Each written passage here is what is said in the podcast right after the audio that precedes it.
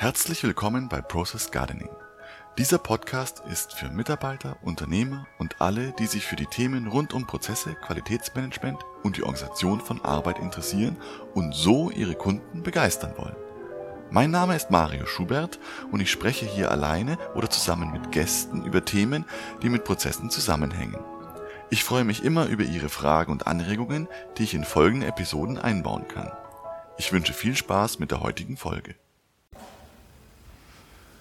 Ja, herzlich willkommen zu unserer zweiten Episode des Process Gardening Podcasts. Ähm, neben mir spaziert gerade Mario Schubert. Und, und? ja, ich bin äh, Stefan Verhey und werde den Mario mit ein paar Fragen löchern ähm, zum Thema Prozesse, was das überhaupt ist, haben wir schon in der letzten Folge besprochen. Genau. Und jetzt gehen wir ein bisschen tiefer in das Thema hinein. Wir tauchen faktisch in das Thema richtig konkret, denn wir haben nämlich bei unserer ersten Episode, die uns beiden schon ziemlich gut gefallen hat, einen Fehler gemacht. Wir haben einen richtigen Fehler gemacht. Und ja, was, was ist denn da eigentlich passiert, Mario? Ja, genau gesagt war es ja ein Irrtum. Weil ja, ich habe geglaubt, dass es schlau ist, sein Mikrofon auf einen festen Gain einzustellen und ähm, habe das dann im Büro getestet. Aber als wir dann im Café saßen, habe ich das Mikrofon anders gehalten und es war so laut, dass alles übersteuert war. Und dann mussten wir es mühselig wegleveln. Tja, und ähm, was, was bedeutet das jetzt für uns, Mario? Dass ich sozusagen aus dem Irrtum gelernt habe und wir A, sozusagen die Mikrofoneinstellungen genau überprüft haben und äh, B, einen Test gemacht haben, bevor wir jetzt diese zweite Runde aufgenommen haben ah, oder aufnehmen. Ja. Ja. Das heißt, wir haben zwei Checklistenpunkte eingeführt, die uns helfen, beim nächsten Mal diesen dann Fehler nicht nochmal zu machen. Ja, also wenn wir jetzt unsere Aufnahme später anhören werden und dann feststellen, dass ähm, das alles gut gelaufen ist, was ähm, sollten wir dann denn tun? Ja, dann äh, diese beiden Checklistenpunkte können wir dann genüsslich abhaken und wissen damit, wie gut das funktioniert. Jetzt mussten wir gerade mal aufpassen, weil wir wären fast von einem ähm, Menschen überfahren worden in seinem Postauto. Ähm, ja, wir probieren gerade was Neues. Wir sind diesmal nicht in einem Café, sondern wir wandern durch das schöne München. Und trotzdem passt der Prozess, richtig? Genau. Weil wir testen vorher das Mikrofon und wenn sich da alles für gut äh, bewiesen hat, dann werden wir, werden wir das natürlich immer so machen, egal wo wir unseren Podcast aufnehmen wollen. Genau, so ist der Plan. Ja, das ist sehr schön. So, beim letzten Mal haben wir ein paar Themen angesprochen in unserem Podcast, ähm, wo ich jetzt irgendwie das Gefühl habe, dass wir unseren Hörern ein wenig schuldig sind, was es denn mit diesen Sachen auf sich hat. Und ähm, was mir da ganz besonders stark in Erinnerung, ähm, ja, in Erinnerung geblieben ist, ist der Begriff des QM-Beauftragten. Ja. Das ist einerseits eine Abkürzung, QM. Ja. Wofür steht eigentlich QM? Und dann ist es andererseits ein Beauftragter, also ein Mensch, der einen Auftrag hat. Und da es ja auch um Menschen geht und Menschen uns zuhören, ist es ja ganz interessant, mal zu erklären, was ist ein QM-Beauftragter, was macht der, warum gibt es ihn, wer beauftragt ihn. Mario. Ja, vielleicht äh, fangen wir dann gleich mit an. Also QM heißt ist die Abkürzung für Qualitätsmanagement. Also die Idee, sich um die Qualität im Unternehmen zu kümmern und ähm, die ja, Begriffsdefinition kommt eigentlich aus ähm, dieser berühmten ISO 9001, die sozusagen äh, eine Beschreibung ist für ein Qualitätsmanagementsystem. Daher auch oft einmal die Abkürzung QMS, gibt es ja dann auch für Qualitätsmanagementsystem. Und der QMB ist eine Qualitätsmanagementbeauftragte. Das ist eine Person in der Regel ähm, in einem Unternehmen, die sich darum kümmert, dass es A so ein System gibt und dass es B auch ja, funktioniert und gelebt wird. Und ja, je nachdem, wie das in dem Unternehmen ausgestaltet ist, kann es sehr vernünftig sein oder in eine unnütze Bürokratie ausarten. Okay, also es geht um Qualität. Genau. Qualität, was, was ist denn Qualität? Qualität ist im Endeffekt, ähm, wenn ich einem Kunden eine bestimmte Leistung, ein bestimmtes Produkt äh, mit bestimmten Eigenschaften verspreche, Ja, zu einem bestimmten Datum geliefert. ja. Und wenn ich schaffe, das alles zu erfüllen, dann arbeite ich qualitativ. Also wenn ich etwas zu spät liefere, als Produzent beispielsweise, habe ich die Qualität nicht erreicht? Genau, weil ich dem Kunden nicht ähm, sozusagen äh, damit Probleme bereite. Also wenn man sich heutzutage ja Firmen anschaut, die dann nicht nur Just-in-Time, sondern Just-in-Sequence produzieren, ähm, ist der Liefertermin enorm wichtig. Oder jeder, der zu Hause im Endeffekt auf irgendwas wartet, was er unbedingt gerne einsetzen möchte und es kommt nicht, obwohl der Lieferant gesagt hat, es kommt, ärgert jeden. Das klingt ja interessant. Das heißt, Qualität bedeutet immer, das, was der Kunde will, zu erreichen. Ja, also genau gesagt, also man kann ja nicht alles, was der Kunde will, erfüllen. Also es gibt ja Kunden, die auch Dinge wünschen, die nicht, die nicht funktionieren. So, also es geht darum, was ich dem Kunden versprochen habe, Ah, okay. was ich ihm liefern will. So, aber jetzt stellt sich für mich eine Frage. Nämlich geht es ja hier um Prozesse und um, äh, ja, um gelebte Prozesse und so weiter.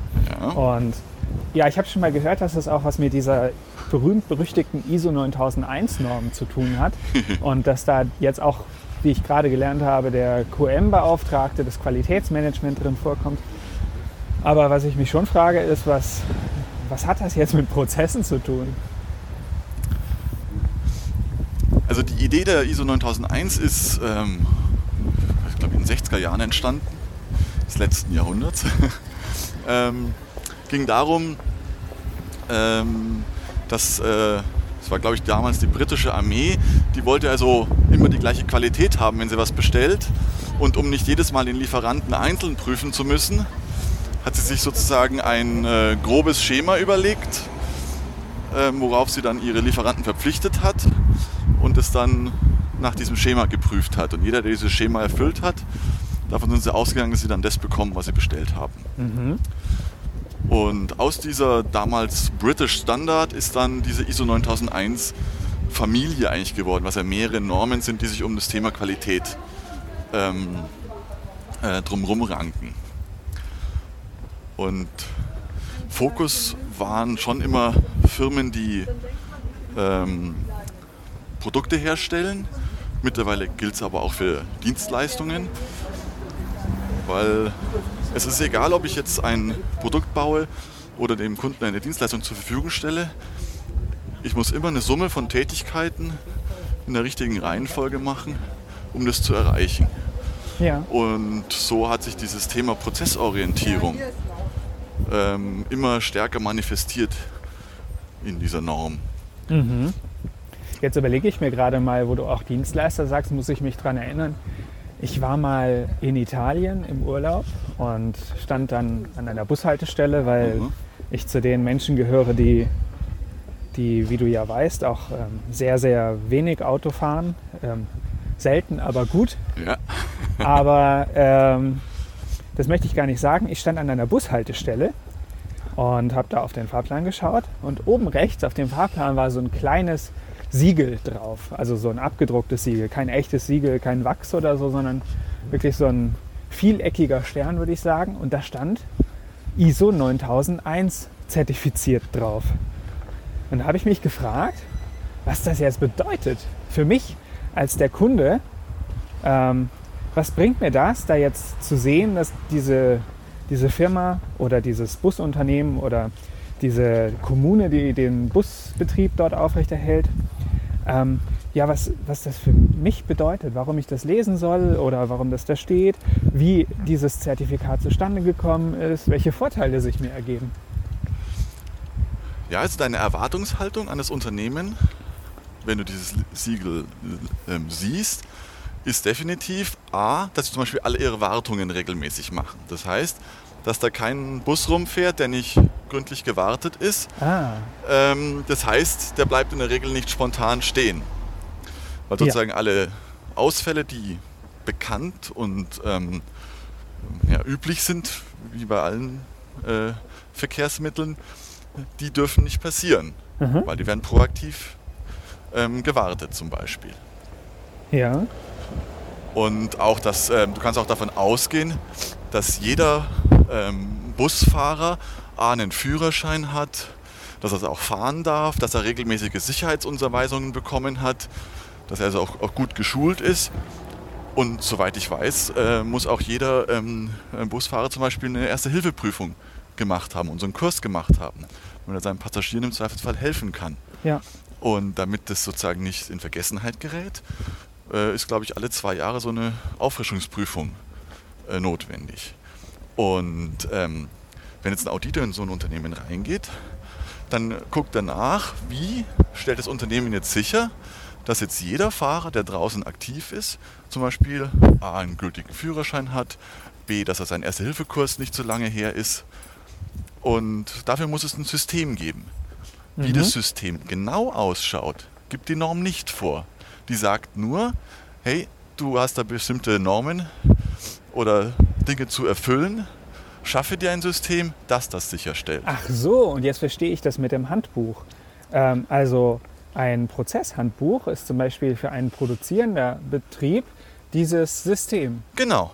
Und für eine Busgesellschaft kann das irgendwas ganz anderes sein. Genau. Ah. Und das ist ah. nämlich das ähm, Schöne an der Norm, dass sie eigentlich nur Hinweise gibt, worauf ich achten sollte, wo ich mir Gedanken machen muss. Und ähm, dann sollte ich das Ergebnis aber auch aufschreiben. Weil nur Gedanken machen hilft nicht, sondern ich muss mir es auch festhalten. Aber das könnte ich mir jetzt auch vorstellen, dass zum Beispiel in den Büros dort große Plakate hängen, Flipcharts oder so, das ist ja auch sehr modern heutzutage, dass dann da die Hinweise draufstehen, was gemacht werden muss oder dass sich Mitarbeiter immer daran erinnern, dass sie äh, überprüfen, ob sie einen Führerschein dabei haben und so weiter. Zum Beispiel. Naja, das klingt ja total interessant. Ja, jetzt habe ich irgendwie was gelernt über die ISO 9001 Regel. Und ja. das Schöne ist, es gab ja 2015 eine neue Revision von der Norm. Und ähm, die hat dann sogar einige Formerfordernisse, also wo was in der Norm vorgeschrieben war, wie es genau zu laufen hat, haben die sogar rausgenommen. Ja. Also äh, in der alten 2008er Revision von der 9000, ISO 9001 war noch ein ähm, Qualitätsmanagement-Handbuch in äh, schriftlicher Form äh, gedruckt vorgeschrieben. Ja. Das ist jetzt nicht mehr der Fall. Aha. Also es ist völlig offen, wie du es umsetzt. Also du könntest auch eine Post-it-Wand machen. Mhm. Ob das jetzt sinnvoll ist für dein Unternehmen oder nicht, das ist was anderes. Ja. Und da, darum geht es nämlich eigentlich in der Norm. Sie wollen wirksame Systeme haben, die zu den Tätigkeiten und Aufgaben des Unternehmens passen, um dann schlussendlich Qualität zu erreichen. Das heißt, die Wünsche der Kunden zu erfüllen. Ah, jetzt habe ich es verstanden. Also bedeutet es, wenn ich, oder andersherum, es geht ja dem Kunden darum, dass er die Qualität bekommt, also dass er das, was er zugesagt bekommt, dann auch eingehalten kriegt. Genau. Und das Unternehmen sich natürlich darum kümmern muss, dass es auch tatsächlich eintritt. Genau. Also ich gehe in ein Restaurant und bestelle eine Pizza und äh, ich erwarte dann, dass die Pizza auch kommt und zwar innerhalb von einer halben Stunde. Und warm. Und warm natürlich. Und, und mit dem, was du bestellt hast. Und die Pizzeria stellt das auf eine bestimmte Art und Weise sicher. Und ein produzierender Betrieb, also der keine Pizza produziert, man könnte jetzt natürlich auch irgendeinen Tiefkühlpizza-Produzenten meinen, aber diese produzierenden Betriebe, die lassen sich das zertifizieren, weil sie auch Geschäftskunden haben, die sich sehr stark darauf verlassen müssen, die keine Lust haben, diese Betriebe zu kontrollieren. Aha. Und die haben im Prinzip eigentlich nur eins im Sinn, nämlich die betrachten das Siegel und dadurch wissen sie, dieser Laden, dieses Unternehmen kümmert sich zumindest aktiv darum, dass sie eine bestimmte Qualität einhalten. Ja. Ah ja. Ja, jetzt habe ich doch verstanden, warum das Ganze mit Prozessen zu tun hat und was das mit Qualität zu tun hat und vor allen Dingen, was es mit diesem besagten Aufschreiben zu tun hat. Genau. Vielleicht eine Sache, die noch äh, schön ist, weil wir gerade bei Abkürzungen noch vorhin waren. Ja. Es gibt da QM für das Qualitätsmanagement und es gibt die berühmte QS für die Qualitätssicherung.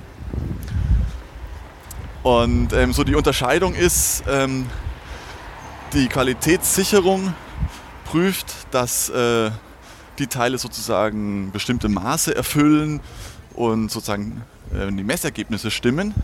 Ja. Im Zweifelsfall prüft die die Qualität raus. Die sagt im Endeffekt, dieses Teil erfüllt die Toleranz nicht, Ausschuss. Dieses Teil erfüllt die Toleranz, auf zum Kunden. Ja. Und das Qualitätsmanagement versucht Qualität zu erzeugen, Mhm. Sodass man ähm, gar nicht erst Teile wegwirft, die dann die Toleranz gar nicht erreichen, sondern dass man von vornherein darauf guckt, dass die ganzen ähm, Bauteile, die man eben erzeugt, dass sie schon richtig sind, Ah, das bedeutet, sodass ich 100% Qualität erzeuge und nicht ja, 60% wegschmeiße und nur 40% sind dann die Qualität. das bedeutet, die, das Qualitätsmanagement kümmert sich, bevor etwas gemacht wird, darum, dass es gut gemacht wird. Und die Qualitätssicherung, die schaut einfach nur, ob das tatsächlich funktioniert hat. Genau. Ähm, dann kommt mir jetzt noch eine Frage. Wie reden die miteinander? Gibt's das, wird das normalerweise praktiziert in Unternehmen, dass, das Quali oder dass die Qualitätssicherung mit dem Qualitätsmanagement spricht und denen auf die Finger haut oder freundlich darauf hinweist, dass da irgendwas faul ist, dass es Qualitätsprobleme gibt? Oder wie funktioniert das dort? In einer guten Firma, ja. Also da, wo, die, wo der Prozess stimmt, ähm, ist es äh, ganz klar, dass uns, sobald irgendwas eben aus den Messwerten sozusagen schlecht auffällt, dass es natürlich sofort äh, weitergegeben wird. Gibt es heutzutage auch schon Systeme, Software-Systeme, die dann so Messwerte, Messwerte in großen Massen erfassen und dann daraus Trendanalysen drüber machen. Wenn ich sozusagen ganz viele Teile 100% prüfen muss, damit es auch wirklich sicher ist, kann ich ähm, diese Messwerte überwachen und dann daraus Trendanalysen feststellen, um dann sozusagen im Rahmen der Toleranz noch äh, eingreifen zu können. Also Klingt- so ist eine Interakt Interaktion ist da sehr, sehr wichtig. Ja. Oh, das klingt sehr spannend, finde ich. Ähm, dann lass uns das doch jetzt auch für, für unseren Podcast einführen, oder? Also, ich übernehme einfach die Qualitätssicherung und werde mir genau anhören und schauen, ob kein Knacksen im Ton ist und Ja, ob die Qualität stimmt und ob wir auch wirklich unseren Soundcheck gut gemacht haben. ja, Und sollte ich einen Mangel feststellen, dann komme ich auf dich als Qualitätsmanager, als Qualitätsmanagementbeauftragter von unserem Podcast, ähm, komme ich einfach auf dich zu und sag dir, dass da irgendwas noch nicht ganz in Ordnung ist. Und dann können wir ja gemeinsam überlegen, das wäre wahrscheinlich sogar das Beste, wie wir in Zukunft dieses Problem vermeiden können, was wir in unseren in unserem Prozess, in unsere Checkliste, in unser Vorgehen, in unsere Dokumentation. Wir können es ja noch irgendwie gestalten, wie wir wollen, was wir dort dann einbringen, damit das nicht mehr passiert. genau. Wobei wir es sogar noch steigern könnten, indem wir ähm, gar nicht sozusagen du mir das direkt mitteilst, sondern dass du gleich äh, in die, unsere Aufzeichnungen reingehst und dort schon Kommentare, Bemerkungen hinterlässt, ähm, die darauf hinweisen, hey, da haben wir noch ein Problem, darüber sollten wir A, vielleicht mal diskutieren und schauen, ob wir eine bessere Lösung finden. Oder ja, ich habe gelernt, ähm, so und so ist es viel besser. Und dann schreibst du gleich das Bessere rein. Und dann spricht man gleich über den Vorschlag. Aha. Das heißt, ich habe einen Filterebene weniger. Weil nicht alles, was man ja so hört, ähm, ist sozusagen gleich ähm, so verstanden, wie es der andere gemeint hat. Und so eine Verschriftlichung ähm, schärft ungemein ähm, die Gedanken, die man hat zu einem Thema. Und wie man's, äh, wenn man es formulieren muss, ist zwar eine Anstrengung, aber es schärft einfach auch das, was man damit sagen will, viel Ja. klarer. Ja. Und schafft dann auch äh, eine, eine einheitlichere Kommunikation im Unternehmen. Mhm. Also eine einheitlichere Kommunikation in unserem Zweiergespann. In unserem Zweiergespann. Ja, aber wir können das ja auf jeden Fall mal ausprobieren.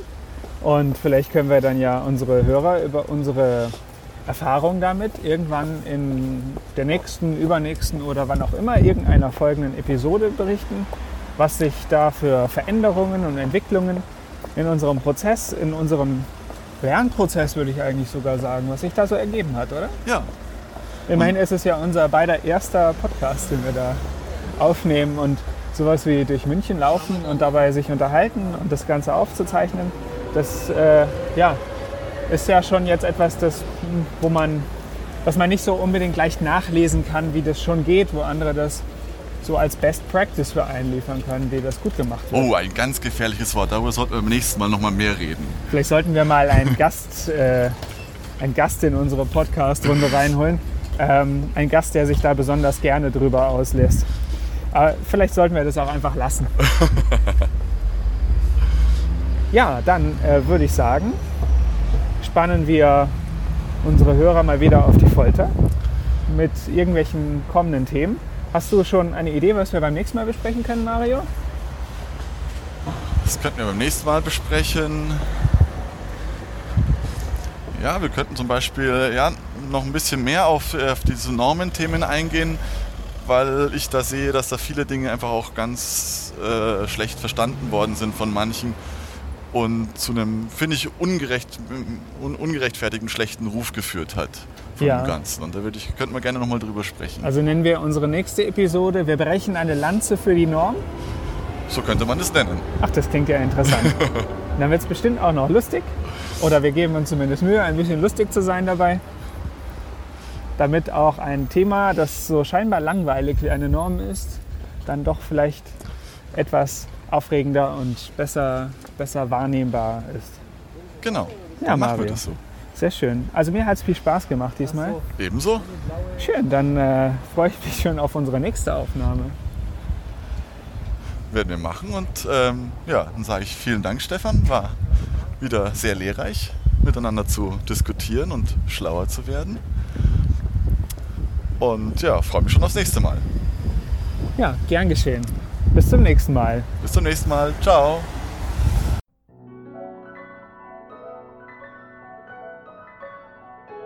Vielen Dank, dass Sie dabei waren. Wenn Sie jetzt ein oder zwei Anregungen für Ihre Arbeit mit Prozessen mitnehmen konnten, dann hat sich dieser Podcast schon gelohnt. Sie wollen in Kontakt bleiben? Besuchen Sie meine Webseite process-gardening.de oder schreiben Sie eine E-Mail an podcast at process-gardening.de. Sie finden mich auch auf Twitter unter process-garden. Bitte empfehlen Sie den Podcast weiter und unterstützen Sie meine Arbeit mit einer Bewertung auf iTunes.